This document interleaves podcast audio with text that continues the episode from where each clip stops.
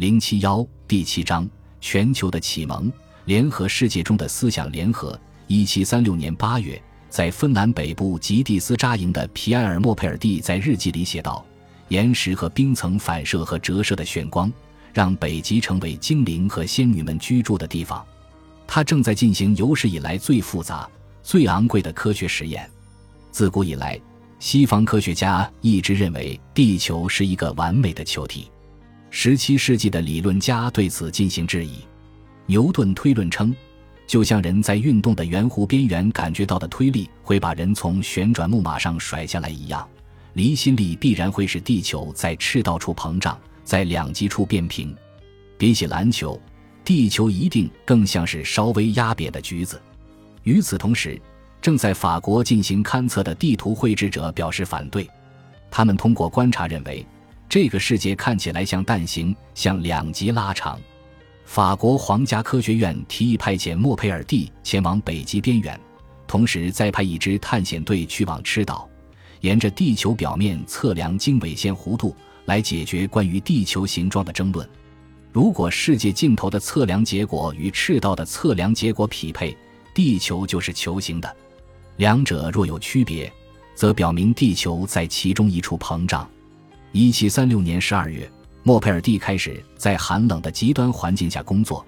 每当我们喝一点白兰地时，我们的舌头和嘴唇就冻在杯子上，流着血。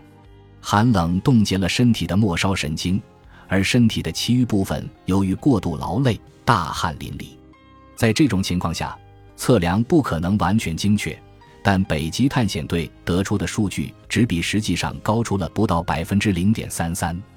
他们由此让世界相信，这颗行星的形状正如牛顿所预测的那样，在两极呈扁平状，在赤道膨胀。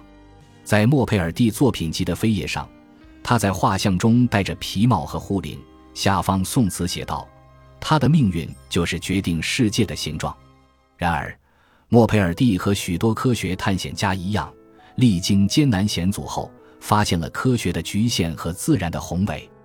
他最初是经验主义者，最终成了神秘主义者。年轻时，他相信每一个真理都可以量化，每一个事实都可以感知。他在1759年去世前曾断言：“你无法追逐上帝，无论在浩瀚的天空，在深邃的海洋，还是在广袤的大地。”也许现在还不到能够系统的了解这个世界的时候，现在只能满怀惊讶地观望着他他。1752年。他发表了关于科学进步的通信，预言科学要解决的下一个主题将是梦境。借助精神类药物，某种吸印度药水，实验者可能会了解宇宙之外的事物。